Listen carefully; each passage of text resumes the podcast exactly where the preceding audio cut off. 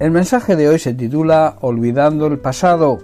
Debemos olvidar lo que quedó atrás y confiar plenamente en Dios para que en el presente actuemos de una manera sabia que marcará nuestro futuro. Solo debemos acordarnos de nuestro pasado para dar testimonio de lo que éramos y lo que ahora somos en Cristo. El apóstol Pablo en su carta a los Filipenses capítulo 3 versículos 12 al 14 dice lo siguiente, no que lo haya alcanzado ya, ni que ya sea perfecto, sino que prosigo por ver si logro asir aquello para lo cual fui también asido por Cristo Jesús. Hermano, yo mismo no pretendo haberlo ya alcanzado, pero una cosa hago, olvidando ciertamente lo que queda atrás y extendiéndome a lo que está por delante. Prosigo a la meta, al premio del supremo llamamiento de Dios en Cristo Jesús. Hermanos, el apóstol Pablo les escribe a los filipenses y les dice que el proseguir hasta alcanzar la meta y así llegar a la perfección humana, la cual dice no haberla alcanzado aún, debían, para eso debían olvidar el pasado, o sea, lo que queda atrás y mirar hacia adelante, a lo que está por delante, al futuro, hasta conseguir llegar a la meta y recibir el premio del supremo llamamiento de Dios por medio de Cristo Jesús. Debemos avanzar hasta llegar al final de la carrera para recibir el premio celestial al cual Dios nos llama por medio de su Hijo Jesucristo.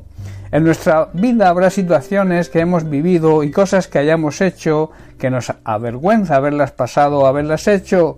Nos gustaría que desaparecieran de nuestra mente y también de la mente de las personas afectadas.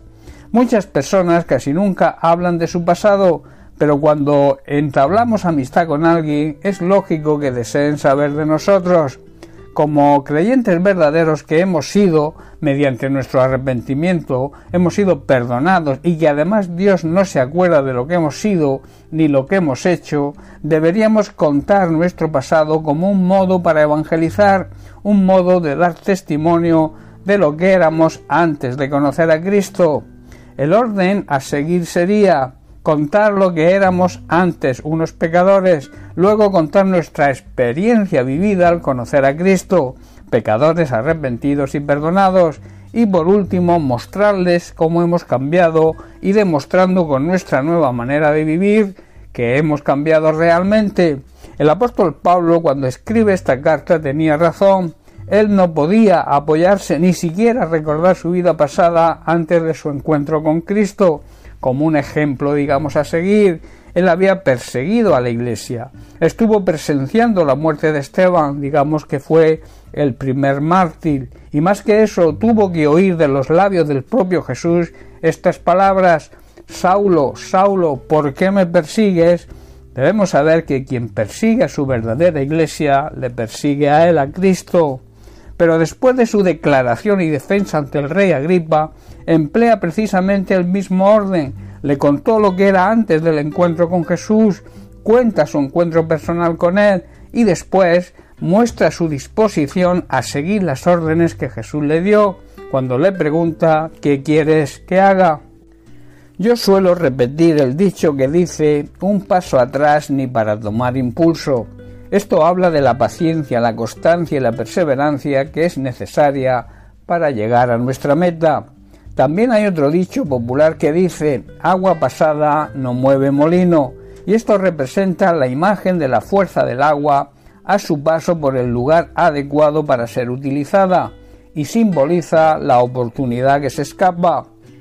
Es como un consejo para dejar de lamentarse por una contrariedad o para olvidar alguna ofensa, y muchas veces empleamos dicha frase a modo de resignación, de nada sirve, hermanos, pasar el tiempo lamentando no haber aprovechado una oportunidad y que ya no está a nuestro alcance.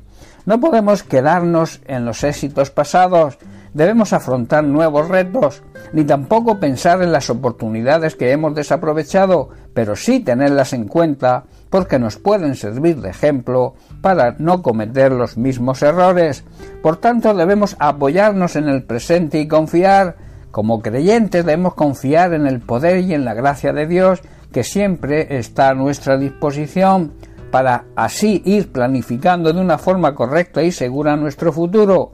De la misma manera que los atletas corren en los estadios y no miran atrás, tampoco nosotros debemos mirar atrás, porque así nunca llegaremos a nuestra meta. De ahí la necesidad de potenciar nuestra fe y nuestra confianza y mantener la esperanza al saber que Dios siempre cumple sus promesas. Aunque en nuestro pasado hayamos tenido que pasar por situaciones y por luchas que deseamos olvidar, debemos confiar en que con la ayuda de Dios al final ganaremos la batalla. Pablo asegura que cuando estamos en Cristo, cuando vivimos de acuerdo a su palabra, somos más que vencedores, así que nunca debemos arrojar la toalla y darnos por vencidos. Lo mejor está por llegar y tenemos una meta gloriosa que con la ayuda del Señor vamos a conseguir.